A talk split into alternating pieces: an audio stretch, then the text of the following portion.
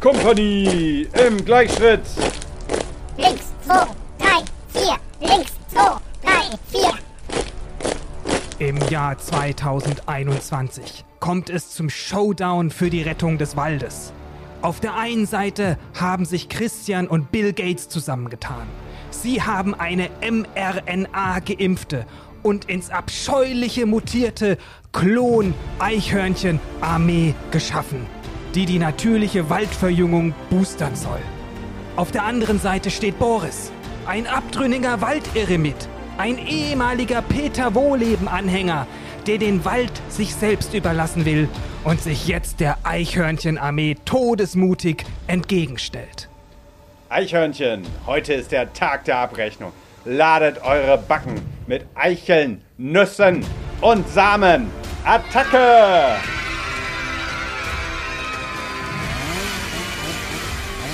Kommt nur her! Ich mach Eichhörnchenmus aus euch! Äh, verdammt! Der scheiß Biosprit ist alle!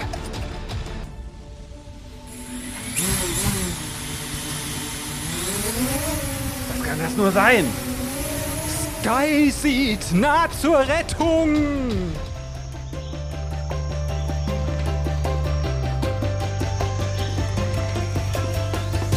Konkrete Klimatipps und Wege aus dem Ökodschungel. Auch für Schlechtmenschen. King Kong Klima. Der Podcast aus dem Ökodschungel. Mit Boris Dembrowski und Christian Noll.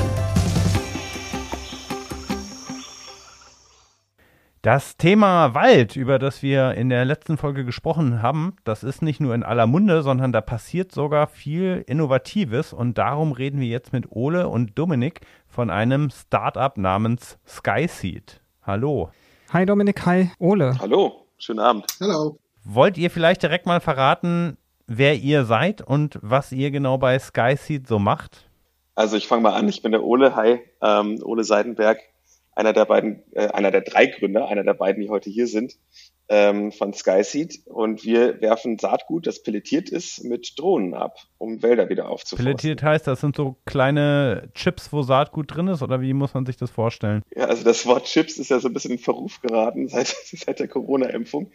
so, nee, es sind keine Chips, es sind praktisch wie so kleine Kügelchen, in, in die das Saatgut eingebettet ist zum Schutz. So wie, wie diese Seedbombs, die man auch kennt. Genau, wie Seedbombs, ne, eigentlich sehr viel kleiner. Also die, ich glaube, die, die man so eigentlich kennt, das sind so dicke Dinger, die man so werfen kann. Ja, um Bombs so, halt, äh, ja. Bienenwiesen anzusehen. So Okay. Bomben halt, genau. Und unsere sind schon eher so von Granulat bis Katzenstreu, also vielleicht so einen halben Zentimeter Durchmesser Mhm. in der Regel. Okay, und Dominik, du bist auch ein Gründer von dreien. Erzähl mal, was machst du und seit wann gibt's jetzt Skyseed?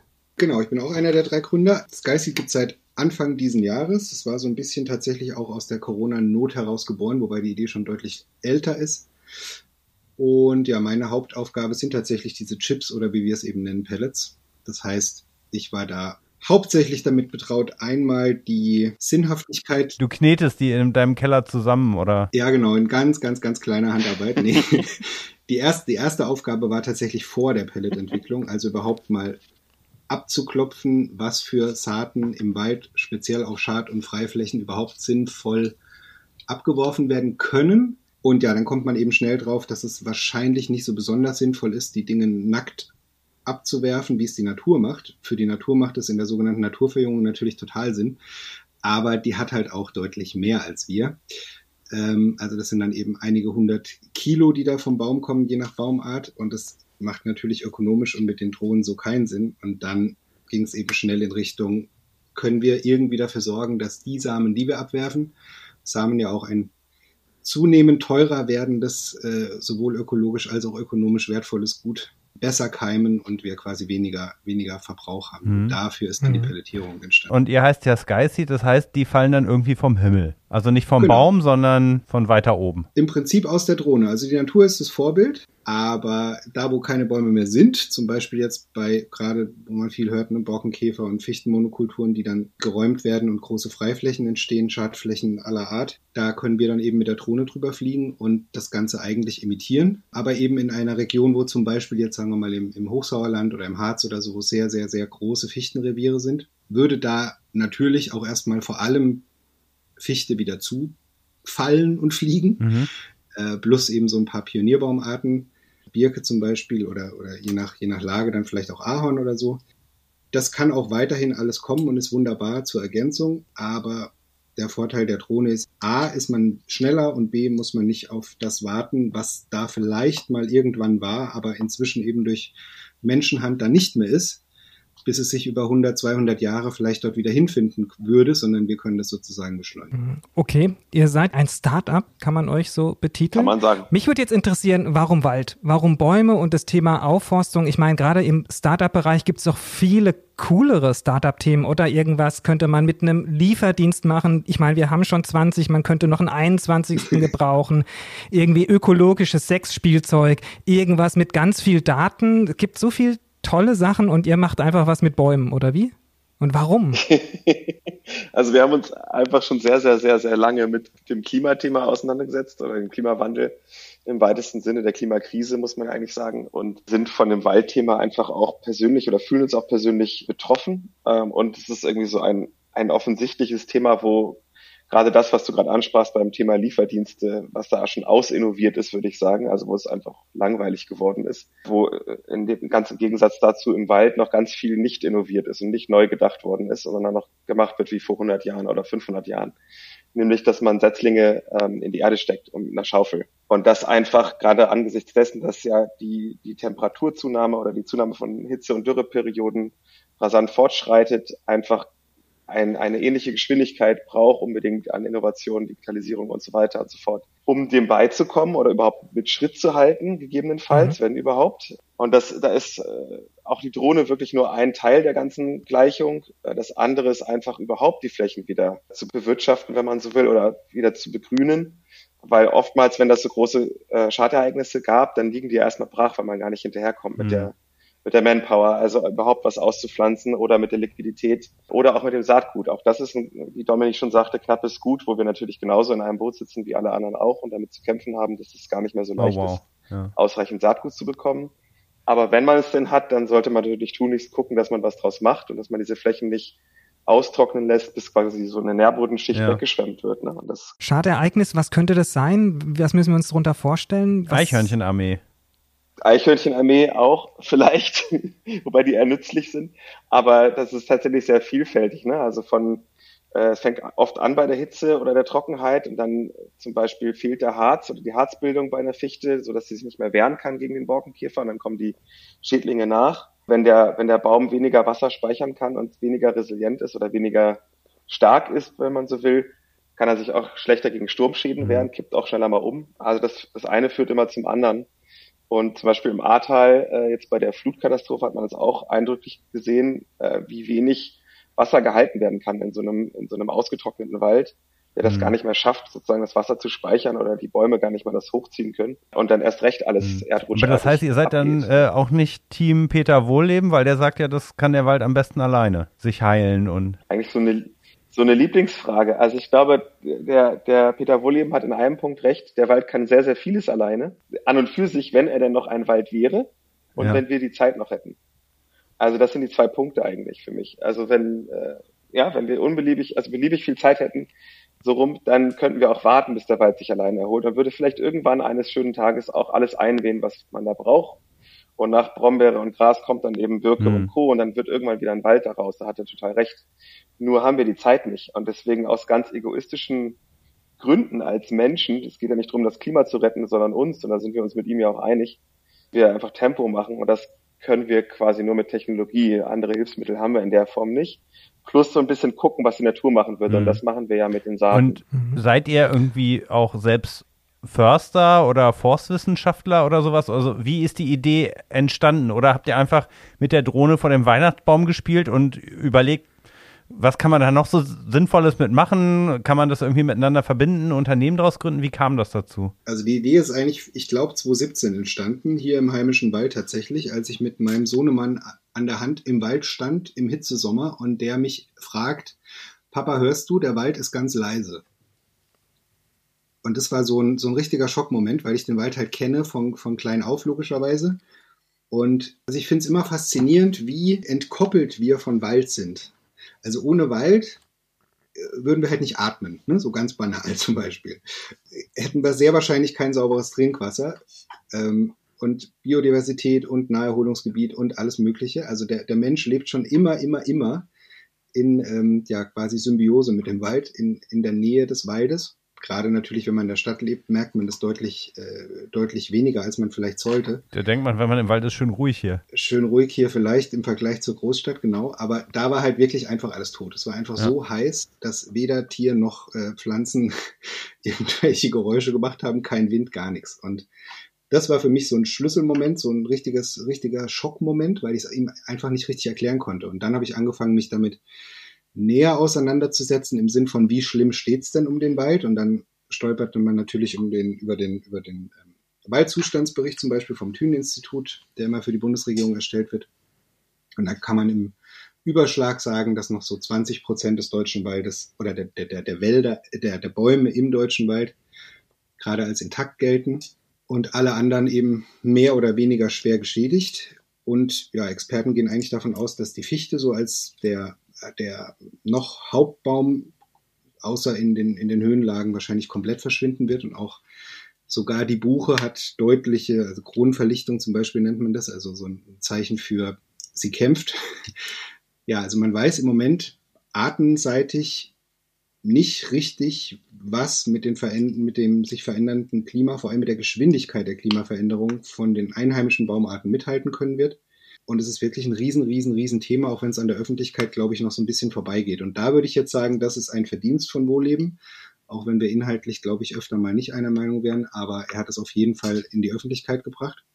Und ja, 277.000 Hektar ist gerade so die Schimpfzahl. Das sind, ist die Fläche nur in Deutschland, die im Moment aufgeforstet werden muss. Und jährlich kommen gerade so 30, 35.000 Hektar dazu. Und dann ist dir die Idee gekommen, dass du meintest so, okay, wenn der Wald eben kaputt ist, ich habe mich darüber informiert, man müsste noch irgendwas machen, damit man ihn schneller, sage ich mal, aufforstet. Es steht die erste Idee, aber ich meine jetzt mal, Dominik, wir kennen uns beide ja auch, Hand aufs Herz, ne? eigentlich hast du ja gar keinen Plan von Waldwirtschaft und vom Ökosystem Wald bisher so richtig gehabt. Das heißt, du hast dir das alles angelesen und sowas, ne? Und ähm, Drohnen kann ich mir super gut vorstellen, dass du da eher so einen Millennium-Falken als Drohne hast, mit dem du dann rums, rumsurrst und mit deinem Sohn irgendwie. Aber wie geht man denn dann vor? Also, dass man so sagt, okay, man, man, man will ja irgendwie mit der, man muss doch mit den Leuten sprechen. Ist es überhaupt sinnvoll? Bringt es was? Hören die uns zu? Wie, wie gehen die eigentlich mit so einer Idee um? Also, was habt ihr für Erfahrungen gemacht? Also ich glaube, es geht nur tatsächlich, äh, wenn man mit einer gewissen Naivität an sowas rangeht. Und die größten Veränderungen in den Branchen kommen nicht immer, aber immer mal wieder tatsächlich von außen. Ähm, und genauso ist, ist dann eigentlich auch das Vorgehen. Also erstmal glaubt man sich es natürlich selber nicht. Man denkt ja dann, wenn man diese fixe Idee hat, ja gut, aber ist jetzt auch nicht so schwer, da drauf zu kommen, das gibt's vermutlich schon. Und dann habe ich halt mal im Netz rumgeschaut und dann findet man auch, okay, Australien, USA, ja, gibt's schon, sieht ein bisschen anders aus, als ich mir das vorstelle und auch eine andere Zielsetzung, also nur auf Waldbrandflächen, nur Monokulturen für die Holzwirtschaft, aber schon ne, nicht der Fokus Ökosystem Renaturierungslogik, aber eben doch eine gewisse Nähe. Also gut, scheint grundsätzlich zu gehen, heißt aber noch nicht, dass wir das können natürlich. Und dann ähm, hatte ich das Glück, A, einen Bekannten zu haben, der jetzt auch einer unserer ersten Testförster ist. Der saß tatsächlich vor Jahren, also so vor zehn Jahren oder so in Berlin in einem Gemeinschaftsbüro mal mit uns, der Lukas. Und mit dem haben wir dann angefangen, die Idee so ein bisschen zu pingpongen, als der Erste, der halt richtig Ahnung vom Forst hat. Und der hat natürlich dann auch verschiedene Bedenken geäußert und man merkt dann schnell gut, bisschen Saatgut kaufen, in die Drohne laden, fallen lassen. So einfach wird's nicht. Da kam dann auch ja das erste Mal diese ganze Pelletierungsgeschichte äh, auf. Und auch, dass es wahrscheinlich nicht immer sinnvoll ist, einfach direkt die Baumsamen drauf zu schmeißen, sondern dass in der Natur eben die Sukzessionsstufen, also wie würde jetzt die Natur aus einer Brache wieder einen Wald machen, da fängt die eben am Boden an mit krautigen Pflanzen, vor allen Dingen vielleicht strauchigem, was den Boden beschattet, was wieder Tau sich niederschlagen lässt, was die Humusschicht anfängt zu stabilisieren und so weiter. Und Schritt für Schritt über die Pioniere kommt man dann wieder am Wald an. Und ja, so wird man dann immer mutiger tatsächlich. Also es ist einfach nur eine riesige Kette von Problemen, auf die man stößt, vor denen man, von denen man absolut keine Ahnung hat. Und dann geht man immer weiter. Und ich glaube tatsächlich, das, das Hauptthema ist da Team, weniger, weniger Fachwissen. Das Haupt, Hauptthema ist wirklich, dass du Leute hast, mit denen du weißt, so, wir wissen, dass wir es nicht wissen, aber wir wissen, wir kriegen es raus. Aber wie seid ihr denn jetzt auf die Drohne gekommen? Das habe ich immer noch nicht verstanden. Um Naturverjüngung, also das, was ich vorhin sagte, mit dem, mit dem Samenabwerfen aus den Bäumen, zu imitieren und schnell zu sein. Erst dachte ich auch, könnte man halt auch mit der Hand machen, aber Handaussaten gibt's natürlich. Aber wie geht das auf diesen riesigen Flächen und vor allem eben auch Flächen, auf denen man teilweise nicht mehr laufen oder fahren darf? Mhm. Ähm, einfach weil es gefährlich ist, weil der Todbestand ist, der dir auf den Kopf fallen kann. Und Befahrung im Allgemeinen verdichtet halt auch den Boden, je nach, je nach Mhm. Maschinentyp, ist also auch nicht so super. Und dann kommt man natürlich irgendwann über Leichtflugzeug, Hubschrauber und so, also irgendwas, was über den. Wald fliegen kann, irgendwann auch bei der Drohne Okay, raus. also ihr habt euch nicht überlegt, ich habe eine Drohne, was kann man damit Sinnvolles machen, Nee, sondern Äh, uns ist das Thema Wald ein Anliegen und seid darüber dann äh, auf die Drohne gekommen. Jetzt hast du So ja gesagt, ihr habt euch schon mit einem Förster mal ausgetauscht gehabt, bis ihr dann zu eurem Konzept gekommen sind. Wie kommt denn das jetzt an, was ihr macht bei Förster, Försterinnen, Waldbesitzerinnen oder auch bei Wissenschaftlerinnen? Wie tickt da die Branche? Äh, jagen die euch aus dem Wald raus oder sind die da total offen und ihr kommt gar nicht hinterher? Also ich würde sagen, tendenziell eher letzteres. Äh, noch kommen wir hinterher, aber tatsächlich ist es so, dass wir, ja, dass wir sehr viel Skepsis am Anfang begegnet sind, so im Sinne von, ja, wie kann das anwachsen, das glauben wir nicht, dass das funktioniert oder dass man erstmal vielleicht auch auf uns stößt und denkt, das sind irgendwelche Hipster aus Berlin, die sich jetzt überlegt haben, sie machen jetzt auch was mit Impact und was mit Drohne oder so, genau wie du es gerade beschrieben hast. Also zuerst war die Drohne, jetzt sucht die Drohne ihren Anwendungszweck. Aber im Gespräch haben wir dann eigentlich immer, immer einen sehr guten Dialog und immer festgestellt, nee, die Vorbehalte sind sehr schnell weggeschmolzen und es wird einem eigentlich sehr offen begegnet. Also auch gerade, weil die ganze Branche wirklich Hm. Not am Mann hat oder Not an der Frau hat, wenn man so will, unbedingt Lösungen braucht für diese Naturkatastrophe, die sich da ereignet, kann man nicht anders nennen. Und da so ein bisschen ratlos ist auch. Also sowohl weiß keiner, dass äh, welcher, welcher Zielbaum quasi der neue Wunderbaum wird, den wird es wahrscheinlich gar nicht geben. Also den einen, den jetzt, jetzt alle Probleme löst, noch die Methode. Ne? Also wie man waldbaulich da wieder hinkommt, dass man wirklich einen stabilen, resilienten Mischwald hat, der irgendwie mit dem Klimawandel mithalten kann. Da Mhm. weiß keiner so richtig die Antwort. Und gleichzeitig gibt es noch einen riesigen Generationenwechsel gerade im Wald. Das heißt, ganz viele Betriebe werden übergeben an die nachfolgenden Generationen und die sind dann auch schon mal anders aufgewachsen, sagen vielleicht, oh, Opa hat da noch damals die Fichtenmonokulturen ausgebracht, jetzt war mein Papa dran, musste damit irgendwie umgehen, was ja auch nicht nur schlecht war, ja, hat ja auch vieles funktioniert, erstmal für viele Waldbesitzer in der Form. Und jetzt bin ich an der Reihe und ich muss jetzt vieles ändern. Also ganz ähnlich wie in der Landwirtschaft, so mit regenerativer Landwirtschaft, da gibt's ja auch einen Riesenboom. Und das erleben wir durchaus Mhm. auch, dass da viel Offenheit da ist und auch alle mitgekriegt haben, alles schreit nach Digitalisierung. Bei Corona war das ja auch wieder ein ganz großes Thema, was ist in den Schulen los? Und ich glaube, das passiert schon bei den Förstern auch, dass die sagen, ja, was ist eigentlich mit mir? Äh, in der Ernte haben wir so krasse Geräte, Harvester und was weiß ich was für Automatisierung. Aber was ist eigentlich bei der Pflanzung? Da ist noch relativ wenig. Also insofern kriegen wir Mhm. schon überwiegend offene Arme. Mhm. Und dann bei dem Thema Pellets, Chips, wo wir am Anfang drüber gesprochen haben. Das heißt, ihr feilt da an so einem Geheimrezept oder was? Wie muss ich mir das vorstellen bei dir in der Pelletküche im Keller, Dominik? Ähm, matschst du da rum und dann, ich meine, ihr, das, das das müsst ihr ja irgendwie testen. Ihr sagt, es geht um Schnelligkeit, aber wie schnell kann man denn überhaupt sein? Also mit dem, was man sich vorstellt, was man testet, was man ausbringt. Habt, arbeitet ihr auch mit Wissenschaftlerinnen und Wissenschaftlern zusammen, die euch dabei unterstützen, zu schauen, was das beste Rezept ist?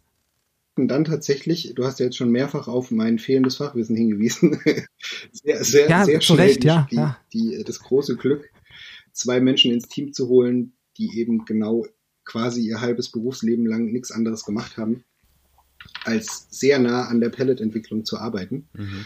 Und insofern konnten wir deren Wissen auf diesen Anwendungsfall sozusagen an, an, anwenden. Und ja, wie das konkret aussieht, wir haben in Kühlsheim jetzt eine Fertigungshalle, wo eben große Maschinen stehen und die äh, machen Pelletierung.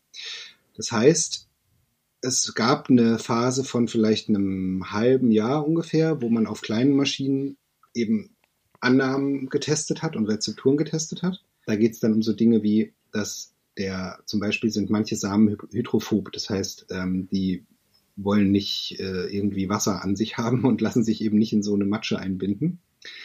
Ähm, dafür muss man Lösungen finden und andere Materialzusammensetzungen. Dann ist halt, Pelletierung ist ja in der Landwirtschaft gang und gäbe. Also da, da bräuchte man ja nichts Neues erfinden, denkt man. So war auch meine Idee auch hier zuerst. Problem ist aber, dass so ziemlich alles, was da in den normalen Pelletierungen drin ist, nicht in den Wald darf. Also da ist viel Fungizide und Insektizide und äh, ja natürlich in Richtung Dünger. Da gibt's für den Wald eben ziemlich strenge Auflagen, was da äh, eingebracht werden darf und was nicht. Mhm. Und auch die Logik eben des Ökosystems. Also wir wollen nicht den einzelnen Samen düngen, der hat sowieso genug Power und in der Natur tut ihm auch keiner was hinschütten, sondern wir sorgen über verschiedene Stoffe dafür, dass er eben die Nährstoffe, die im Boden da, wo er hinfällt, verfügbar sind, was im Wald immer ausreichend ist für die Bäume, ja, optimal nutzen kann, gutes Feinwurzelwachstum entwickeln kann im Gegensatz zu äh, Setzlingen aus der, aus der Baumschule eben auch gleich in der Erde groß wird, in der er dann stehen wird und nicht den Begriff Transplant Shock. Also es ist ein gängiges, gängiges Problem, dass bei Pflanzungen eins bis drei Jahre lang dann erstmal nichts passiert, weil die Pflanze erstmal klarkommen muss in den neuen Bedingungen. Und äh, ich habe im Sauner Wald gelernt, äh, dass äh, eine der Pflanzen, wo man ähm, jetzt Hoffnung drauf setzt, dass die in unseren Breiten gut klarkommt, die Esskastanie ist. Jetzt ist so eine Esskastanie, äh, mal abgesehen davon, dass ich äh, die Idee mit Creme de Marron aus Brandenburg äh, ganz schön finde. Das ist ja schon ein dickerer Brocken. Wie geht denn ihr mit so einem Saatgut um? Weil Samen sind ja unterschiedlich groß. Also ich, von der Buchecker bis halt hin zu so einer Kastanie. Also das ist tatsächlich die, die Esskastanie oder auch die normale Kastanie, wobei ich nicht glaube, dass die jemand im Wald haben wollen würde unbedingt. Die können wir tatsächlich bisher nicht. Also Limit sind äh, Bucheckern Eicheln, weil irgendwann halt auch das, Gewicht und äh, vor allem Volumen dann für so eine Drohne keinen Sinn mehr macht. Mhm. Also wenn, wenn man da jetzt dann irgendwie mit einem Flug halt 50 so Dinger fallen lassen kann, dann kann man auch mit der Hand rumlaufen und die, und die, die verteilen. Aber äh, grundsätzlich würde ich auch sagen, dass das, ein, dass das ein Baum ist, auf dem gerade große Hoffnungen gesetzt werden. So ist das Wort. Das Problem ist ein bisschen, dass wir ja eigentlich zumindest jetzt im ersten Schritt auf die Freiflächen äh, spezialisiert sind, weil da einfach der zeitliche Druck am größten ist. Also ihr müsst euch vorstellen, wenn man jetzt nicht äh, in einem sehr nährstoffarmen Bereich ist, dann geht direkt im ersten Jahr eigentlich die Vergrasung los. Und dann entsteht eben oberflächlich so eine Art Wurzelfilz, wo alles andere es zunehmend schwerer hat. Und da eben rechtzeitig vorzubeugen mit sogenannten nicht verdämmenden Kraut- und Strauchpflanzen plus pionierähnliche Zielbaum, also Kiefer jetzt meinetwegen, mhm. die dann auch schon sehr früh eben mithalten kann, auch Weichhölzer. Genau, also da, da geht es vor allem darum, dass man rechtzeitig draufkommt auf die, auf die Fläche. Das heißt, da sind dann nicht nur Baumsamen drin, sondern auch anderes Kraut. Idealerweise. Also ja. es kommt immer dann natürlich darauf an, was der, was der Kunde haben will. Also wir haben durchaus auch noch Gespräche, wo dann so Sachen fallen wie ja Birke, das kann ich hier nicht brauchen, das ist ja Unkraut. Also es, es treffen da durchaus auch, ich sage jetzt mal vorsichtig, Denkschulen aufeinander, ohne, ohne wirklich final klären zu können, wer da jetzt mehr Recht hat. Es ist natürlich ökonomisch bisher die Perspektive, dass man halt auf 60 bis 100 Jahre, 60 bis 80 Jahre seinen Waldbestand früher geplant hat und da kann man halt ein Weichholz wie die Birke mhm. nicht gebrauchen, die man auch meistens dann nicht mehr rauskriegt, weil die sich eben sehr, weil die sehr vermehrungsstark ist. Ich glaube aber, dass es eben gerade mit diesen Hitzeschwankungen und und ähm, ja einfach, dass, dass dass man immer schlechter diese langen Phasen planen können wird und kürzere Umtriebszeiten sinnvoll sind, auch ökonomisch, weil man eben aus dem Weichholz auch immer mehr machen kann. Also es gibt da Härteverfahren und man kann inzwischen Paletten und verschiedene Papiere aus Birke machen und so. Also ich vermute auch ökonomisch wird es in 25, 30 Jahren anders sein als heute. Und dann eben vielleicht auch sicherer, als zu hoffen, dass es 80 Jahre nochmal egal was gut geht. Und wir arbeiten da auch mit der TU München zum Beispiel zusammen in der Erforschung dieser, was, was sind denn die nächsten Arten? Und da hat niemand auf das kleine Startup Skyseed gewartet, um jetzt dem Förstern die Welt zu erklären, sondern es ist dazu ganz viel Forschung da und egal, was man liest, am Ende steht eben Vielfalt. Also die, die wahrscheinlichst zielführende Idee bisher ist schlichtweg hohe Vielfalt einbringen und schauen, was über die natürliche Selektion über die Zeit dann eben durchkommt. Habt ihr schon erste Ergebnisse? Also ich meine, habt ihr schon wirklich Tests gemacht, was funktioniert? Also neben dem Drohnenflug und der Pelletierung, aber wo steht ihr da? Könnt ihr was aus dem Nähkästchen verraten, ohne dass ihr vielleicht schon Industriespionage mäßig hier zu weit euch aus dem Fenster Ja, das lehnt? ist leider noch recht unspektakulär. Also wir haben die ganzen Testereien im, im Labor und machen eben dann auch zum Beispiel Keimtests, um, also nicht wir selber auch, aber auch mit, mit dem Amt für Waldgenetik zum Beispiel, um eben beweisen zu können, dass die Samen durch unsere Pelletierung nicht schlechter werden oder irgendwie wir da was ausliefern, was am Ende gar nicht funktioniert. Ähm, das schon, aber es ist halt auch unser erstes Jahr und die Aussaatzeiten sozusagen oder auch die Pflanzphasen sind eben im Herbst, also jetzt und wir sind jetzt auch gerade mittendrin und im nächsten Frühjahr auch. Das heißt, ich kann jetzt noch keine Fläche zeigen, wo wir sagen können, das haben wir äh, geschaffen. Das wird halt erst in wirklich so richtig, richtig sichtbar und etabliert ist es in drei Jahren. Ja, naja, wir, ich habe ja im Saunerwald gelernt, die Experimente, die da der August Bier gemacht hat, das hat auch 110 Jahre gedauert. Äh, aber es kommt auf alle Ideen an. Gibt es denn noch andere Ideen, an denen ihr gerade irgendwie rumüberlegt, wie man das äh, vielleicht auch noch mit Alternativen ähm, zu Drohnen machen kann? Also ich hatte da beispielsweise auch an so eine Klon-Eichhörnchen-Armee gedacht, aber ähm, jetzt mal Spaß beiseite. Also Tiere können ja grundsätzlich ja auch Samen irgendwo eintragen, ja. oder? Das machen die auch. Also, also sowohl, es gibt die Heersaat zum Beispiel, wo man eben erhöht irgendwo, so dass keine Wildschweine drankommen, die Eicheln hinlegt in einem Eimer, letzten mhm. Endes, in einem, in einem Behälter. Und dann holen sich halt im besten Fall die Eichelherre die Dinger und verbuddeln die tatsächlich. Also die legen die dann in Höhlen ab als Reserve und manche vergessen sie halt und dann ist das ziemlich ideal für die, für die Eiche, für die Eichhell zu keimen mhm. und zu, zum Baum zu werden. Also wir haben jetzt konkret im Moment noch die Idee, nicht nur quasi die Drohne zu benutzen, die hat ihre Vorteile bei sehr großflächigen und vor, äh, Flächen und vor allen Dingen aber im Steilhang. Also immer, wo es, wo es einfach mhm. für Menschen extrem anstrengend ist, Großflächen zu bepflanzen oder zu besäen oder völlig egal, was man damit vorhat, da kann uns Technologie unterstützen. Ich glaube, es gibt weiterhin Flächen, wo die normalen Verfahren total Sinn machen. Dann könnte es zum Beispiel auch sein, angenommen, es ist jetzt eine vergraste Fläche, und es wird eine sogenannte Bodenvorverwundung gemacht, also dass dann eben der, der Samen wieder Anschluss direkt an den Boden hat und nicht irgendwo oben aufliegt auf Gras oder so, dass man die pelletierten Samen dann da auch direkt einbringt, also dass es irgendwie an so einer Scheibenecke zum Beispiel oder an der Maschine direkt dran ist und dann in einem, in einem Durchgang eben gleich die mhm. Aussaat mhm. passiert. Wir können aus dem, aus der, aus dem Pelletmaterial an sich auch so eine Art Schlemme, schimpft sich das, entwickeln. Das wäre dann eher wieder für die Pflanzungen wo man die Wurzeln von Setzlingen taucht in unser Substrat sozusagen, in, oder Substrat ist nicht das richtige Wort, in unsere Nährlösung, um da wiederum die Anwachswahrscheinlichkeit zu erhöhen. Also so gibt es ein paar Pfade, die wir gehen könnten. Was ich tatsächlich spannender finde, jenseits dieses Themas, ist das, was ich eben gerade, wo man noch nicht weiß, wo es politisch hingeht, potenziell tut, also in Richtung entweder Kompensations CO2-Kompensationsleistungen für Wald. Da gibt es für hier noch nicht so ein richtiges Modell. Sowas das wäre interessant. Oder auch, was glaube ich bei den Koalitionsverhandlungen gerade auch so ein bisschen zumindest besprochen wird, ist die Idee der Bezahlung für Biosystemleistungen. Mhm. Also dass man davon ausgeht, dass der Wald so viel Mehrwert schafft jenseits des Holzes und die Person, die den Wald bewirtschaftet, davon eigentlich gar nichts hat, obwohl es unser Trinkwasser ist, unsere Atemluft, unsere Biodiversität, unser Naherholungsgebiet und so weiter und so fort. Also das Geld wird verdient in dem Moment, wo der Baum getötet wird. Und natürlich ist Holz, gerade regionales Holz, auch, denke ich, zukünftig sinnvolles Baumaterial. Also wir werden weiter Dachstühle brauchen zum Beispiel. Okay, aber wahrscheinlich nicht in dem Sinne, dass also die Kompensation selber pflanzt ja noch keine Bäume, sondern dass für das, was ihr tut, ihr dann letztendlich über solche Mechanismen finanziert werdet, weil das wäre ja meine nächste Frage. Wie läuft das denn momentan? Also ihr macht das ja jetzt auch nicht nur irgendwie für Luft und Liebe, ne, sondern das sind ja eure Jobs. Wie finanziert ihr euch? Ähm, wie läuft das momentan vielleicht auch noch, bevor das eben über diese Systemdienstleistung passiert? Sind da Waldbesitzer eure Kunden oder ist das irgendwie ein, ein Spendengeschäft? Also jetzt äh, ist ja bald Weihnachten, kann man euch dafür zahlen, dass ihr irgendwie einfach wild eure Seeds irgendwo hinbombt oder wie läuft das? Also das Letztere, was du erwähnt hast, wäre auch eine sehr schöne Idee. Das könnten wir auch noch machen und werden wir sicherlich auch noch mal machen, dass, dass man über Spenden das finanzieren kann, wenn man denn möchte. Aber ganz klassischerweise ist es gerade so, dass wir tatsächlich pro Hektar bezahlt werden. Also dass diese Aufforstungsdienstleistung, die sie ja auch ohne uns und vor uns schon gegeben hat, äh, einfach schon da ist und deswegen auch gelernt ist, dass der Waldbesitzer oder die Waldbesitzerin pro Hektar eine bestimmte Summe Geld zahlt. Und das ist das, wo wir auch andocken tatsächlich.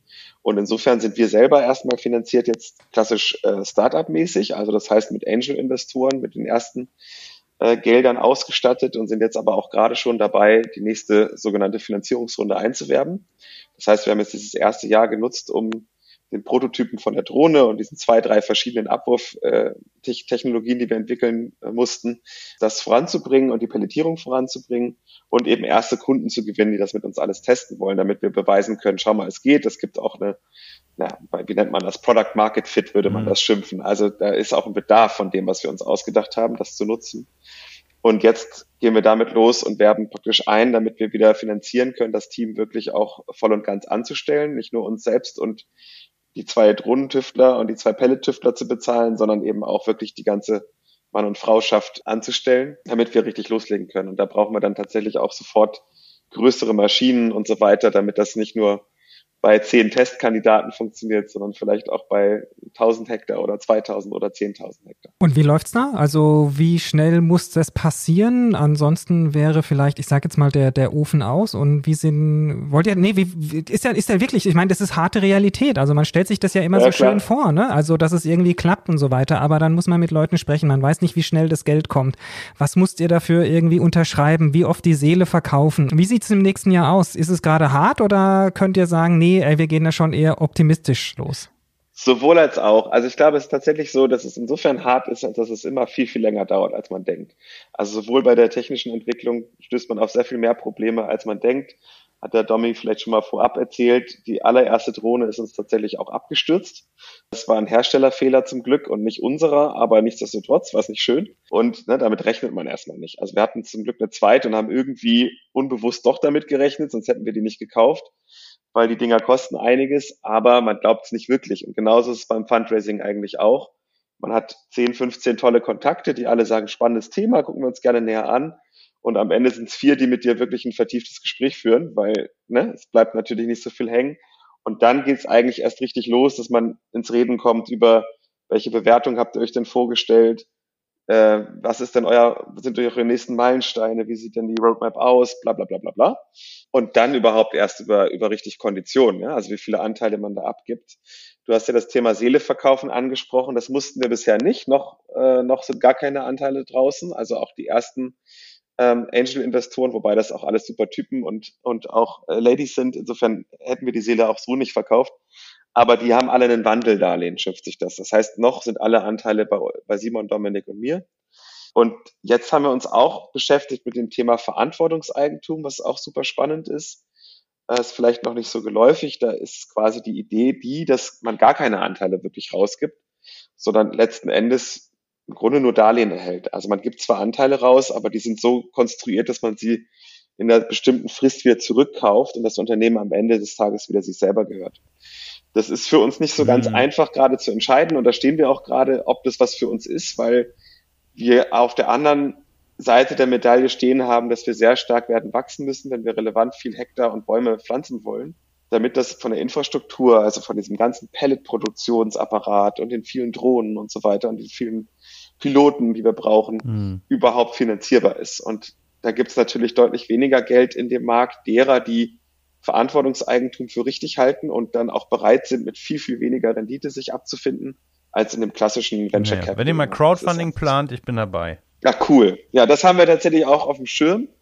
Und so ein bisschen eher das Bauchgefühl, so wir müssen jetzt noch mal ein Jahr beweisen, dass das alles läuft und so ein paar Fotos zeigen, wie das, wie toll das wächst und so. Und dann ist, glaube ich, Herbst nächstes Jahr ein Cool. guter Zeitpunkt, dann sagen wir nochmal Bescheid. Also mich hättet ihr auch als Kunden. Ich würde gern meinen Nachbarn in Unterfranken ärgern und dem einfach heimlich mal mit einer Drohne von euch nachts Pellets reinballern, dass der dann in drei Jahren, wenn er Rasen mähen will, voll die Probleme hat und total genervt ist, weil überall Setzlinge rauskommen. Du kannst, du zum Beispiel Pappeln oder Rubini oder sowas, die kommen aus dem Wurzelstock. Also die kann man immer wieder wegmähen, aber die kommen auf jeden Fall immer wieder, bis man wirklich alles weg ausgebuddelt hat. Startup-Sprech ist natürlich so ein Thema wie wir. Das schimpft sich Heavy Lifting. Also das ist halt kein hochskalierendes Plattform-Business, wo du eigentlich halt irgendwas Geschicktes, was auch immer machst und damit ganz viel Daten jonglierst und die irgendwie sehr überschau mit überschaubarem Aufwand geschickt zu Geld machen kannst. Also wir brauchen einen ganz anderen Schlag von Investoren. Und das sind zwangsläufig Menschen, die ja denen tatsächlich dieses Thema am Herzen liegt. Weil wenn die nur aufs Geld schauen würden, wird es einfach andere Dinge geben, die eben aus Internetlogik heraus wahrscheinlich mehr skalieren. Muss man einfach so sagen. Und schneller vor allen Dingen auch, Mhm. ja, das ist richtig. Ja. Also wird es eher bei euch so der Rotwildstatus als der Einhornstatus wahrscheinlich dauerhaft. Zebras schimpfen die sich. Zebras? Mhm. Echt? Ist alles keine heimischen Arten, ne? Also, Ja, finde ich auch. ja, genau. Also Rotwild, Schwarzwild finde ich aber auch, finde ich auch sehr witzig, das noch einzuführen, einfach für uns als Kategorie. Wobei das ja so ein bisschen die Feinde der, der, der Waldbauern sind, sozusagen. ne? Das das sind ja eher, die es zu Ja. schießen gilt, damit sie den, die Se- Setzlinge in Ruhe lassen. Mhm. Aber also nochmal kurz zu den Investoren zurückgesprungen. Ne? Es ist trotzdem trennt sich die Spreu vom Weizen echt extrem. Oder die Birke vom Wertholz, wie auch immer. Also jedenfalls, es gibt natürlich Impact-Investoren auch, die da nur draufspringen und sagen, ich mache jetzt auch alles in Impact und alles Klima und so und Climate Tech, super geil und trotzdem merkt man manchmal vom Mindset her, ist es genau das gleiche wie vorher, nur jetzt in grün. Okay. Also ich suche mir irgendeine Kategorie aus, die ich maximal hochskalieren kann und jetzt ist es vielleicht nicht mehr nur Euro, sondern auch noch CO2. Aber die quasi nicht bereit sind, sich auf die Komplexität einzulassen und dass zum Beispiel so ein Wald ja mindestens zehn Ökosystemleistungen erbringt und eben nicht nur die eine, nämlich CO2 zu senken.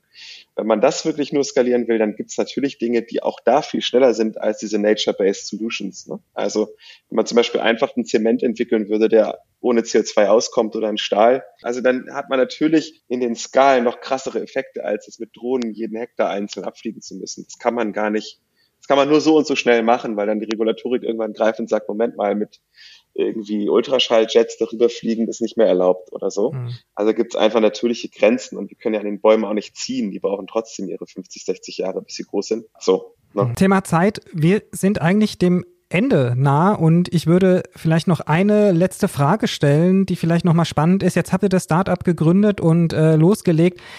Gab es da vielleicht eine Geschichte, wo ihr denkt, da habt ihr echt am Anfang überhaupt nicht drüber nachgedacht? Wir brauchen ja in Deutschland auch, wer irgendwas beantragen will, viele Formulare. Es gibt Regeln, Passierschein 52b, roter Durchschlag oben, links abgeben und sowas. Gibt es da irgendwas, wo ihr sagt, damit hättet ihr nie, nie gerechnet? Sortenzulassungen vielleicht oder sowas. Also das war uns tatsächlich zu Beginn nicht, das stimmt. Also ich hätte nicht nie damit gerechnet, weil es ist schon äh, irgendwie im Nachhinein logisch, dass es das gibt. Aber es gibt zum Beispiel genau für die Arten hm, Herkunftsregion. Das heißt, du kannst eigentlich nicht überall alles abwerfen. Man denkt ja dann erstmal als Laie, hey, ich kaufe, sagen wir, Kiefernsaaten. Und jetzt sind die möglicherweise aus dem Alpenvorraum und du willst die in Brandenburg irgendwo abwerfen, äh, dann geht das nicht. Das heißt, es geht theoretisch schon im privatwirtschaftlichen Bereich, aber wenn das dann gefördert werden soll zum Beispiel, dann geht es eben nicht mehr. Also es gibt mhm. zu jeder Baumart Herkunftsregion, zu manchen sehr viele, zu manchen nur drei oder vier. Und ja, je nachdem, wo du eben was einbringen willst, muss es auch aus dem Großbereich sein, was natürlich die, die Suche und das Finden des passenden Saatguts nochmal immens verkompliziert. Okay. Also für alle, die jetzt äh, zugehört haben und gleichzeitig auch mitgeschnitten haben, dass Cannabis legalisiert wird, das würde zum Beispiel nicht gehen. Das würde zum Beispiel nicht gehen.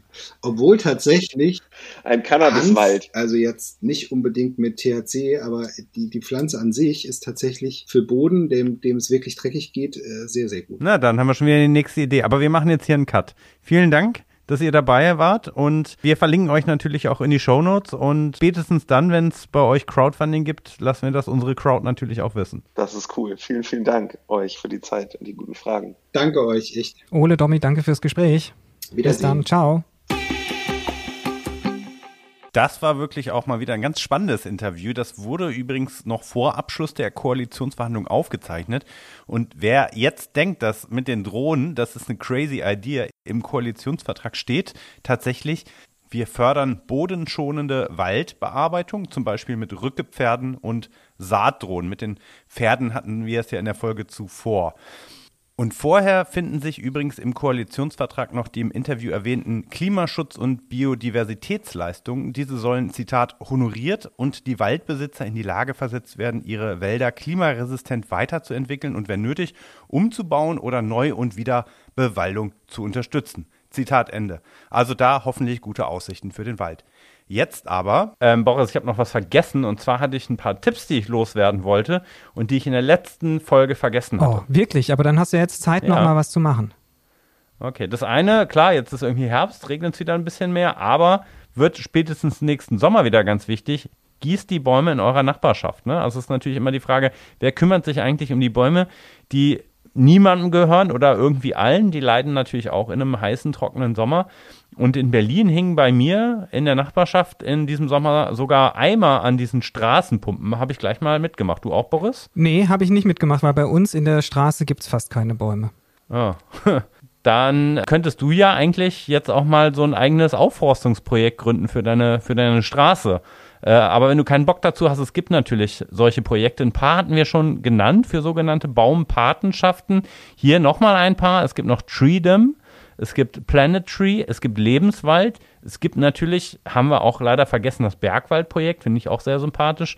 Und man kann auch beim NABU sogenannte Waldpatenschaften Ja, übernehmen. nur zum Thema, man kann auch selber Bäume pflanzen. Das haben hier wirklich in meiner näheren Nachbarschaft in der Gubitzstraße ein paar Nachbarn gemacht. Die müssen jetzt 10.000 Euro bezahlen, wenn sie die nicht wegmachen. Echt? Ich habe ich hab auch heimlich äh, in Schöneberg mit Freunden zusammen einen äh, Baum, eine Eibe gepflanzt. Ich verrate aber nicht wo, weil ich habe keinen Bock, die Strafe zu zahlen und ähm, werde das jetzt beobachten, wie die wächst. Super. Die haben wir ausgesetzt.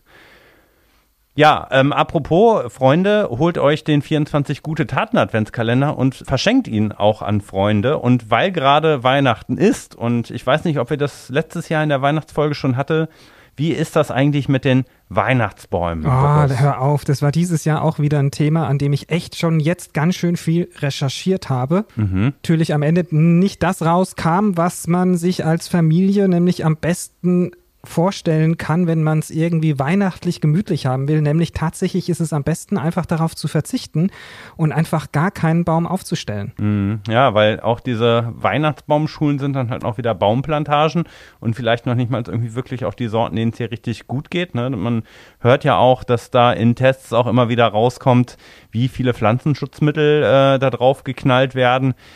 Von daher ist aber kaufen, und das machen ja auch manche, kann man ja auch legal machen, selbst schlagen ganz blöd. Ne? Wenn Ja. man es illegal aus dem Wald holt, natürlich besonders blöd. Darum, wenn es ein Baum dann doch sein soll, auf jeden Fall ein Biobaum. Den gibt's. Da muss man sich ein bisschen früher mal auf die Suche machen, aber auch einige Baumarktketten haben die.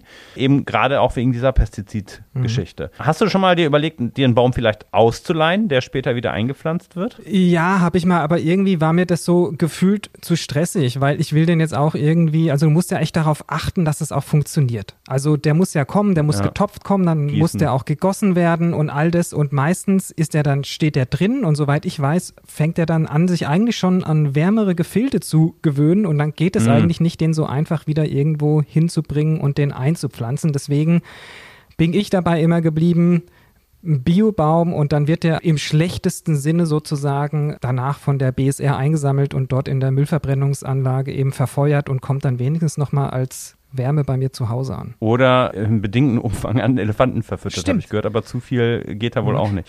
Nee, aber es ist natürlich auch für den Baumstress, ne? Und wir haben das ja in der Waldfolge gelernt. Am besten ist halt tatsächlich, wenn der Setzling natürlich wächst und man halt möglichst wenig Stress auch für dieses Wurzelwerk da erzeugt. Von daher bin ich auch etwas zwiegespalten, aber es gibt wohl Projekte, die sich da ernsthaft mit auseinandersetzen, auch äh, unter anderem über die, die Sielmann Stiftung. Und es gibt Anbieter, beispielsweise in Paderborn, Paderbäumchen. Es gibt in Berlin am Naturkundemuseum den Weihnachtsbaum Mitte. Und auch auf dem Spargelhof Krem bei Potsdam kann man sich Bäume leihen. Und ich habe eine Webseite gefunden, die heißt baumeria.de. Da findet ihr Anbieter in ganz Deutschland. Äh, Und wenn ihr da keine findet, es gibt ja, wie gesagt, ja auch diese Suchmaschine Ecosia, da könnt ihr natürlich auch nach Mietbäumen suchen. Und der positive Nebeneffekt ist ja, dass Ecosia seine Gewinne dann auch wieder in die Pflanzung von Bäumen Und, und, und was ist mit Plastikbäumen? Hast du da auch mal nachgeschaut, ob das eine Alternative ist? Ja, da wird halt ganz pauschal gesagt, nee, ist ja Plastik, ist aus Erdöl. Also, Mhm. naja, wem es gefällt und wer das dann halt auch wirklich irgendwie über Jahrzehnte nutzt, der kann es wohl machen. Das Ja. ist genau wie mit dem Plastikspielzeug, aber Also naja, ich habe hab's äh, mir ist eine noch mal, ja, eine ne? Geschmackssache. Ich habe es aber wirklich noch mal nachgeschaut, weil es mich interessiert hat, ob das vielleicht doch eine Alternative ist, weil es werden ja doch mehrere Millionen Bäume jedes Jahr gefällt und dann in die Wohnungen gestellt. Und es ist jetzt eine relativ aktuelle Studie, glaube ich, rausgekommen, die berechnet hat, dass es dann trotzdem eigentlich besser ist, dann einen echten Baum sich reinzustellen, weil du Mhm. bräuchtest sonst so einen Plastikbaum, müsstest du, glaube ich, 20 Jahre lang nutzen, dass es sich irgendwie amortisiert und lohnt. Das fand ich dann doch schon wieder so krass, dass ich dachte, das hält ja auch kein Plastebaum aus. Also, dann lieber 24 gute Taten Adventskalender. Der sieht auch aus wie ein kleiner Weihnachtsbaum, ist auch schön. Und dann bin ich, glaube ich, auch bei dir. Ich bin ähm, auch eher dabei, dieses Jahr auf einen Weihnachtsbaum zu verzichten. Aber das Jahr ist ja noch nicht zu Ende. Wir bemühen uns noch eine weitere Folge dieses Jahr rauszubringen. Vielleicht schaffen wir ja sogar die 50. Folge, oder oh, Boris? du meinst Jubiläumsfolge? Ja. Zu Weihnachten oder zumindest als guter Vorsatz fürs neue Jahr. Ich finde, ausnahmsweise könnten wir uns da mal ein bisschen überdrehteres Intro und ein bisschen was over the top für so ein Intro überlegen, oder? Das stimmt. Und wir können uns auch mal was wünschen. Und zwar, bitte schreibt uns mal. Äh, da kommt tatsächlich relativ wenig. Ein paar Leute haben uns gute Tipps gegeben für Folgen, die wir auch schon umgesetzt haben zum Thema kommunaler Klimaschutz. Zum Thema Moore haben wir sogar ein komplettes Skript schon vorgeschrieben bekommen. Auch dafür nochmal ganz herzlichen Dank in der Vorbereitung. Aber auch so ein Feedback mit, wie findet ihr denn eigentlich unsere Intros? Sollen wir das noch exzessiver machen? Dann schreibt uns das. Wenn ihr uns nicht schreiben wollt, dann folgt uns gerne auf den sozialen Netzwerken bei Twitter und Instagram. Dort erfahrt ihr auch immer wieder, wenn wir neue Folgen veröffentlicht haben. Und kommt, sagt einfach allen Leuten, dass es den King Kong Klima Podcast gibt. Genau, und die E-Mail-Adresse lautet übrigens info at kingkongklima.de. Und damit sagen wir einfach Tschüss, bis zum nächsten Ciao. Mal.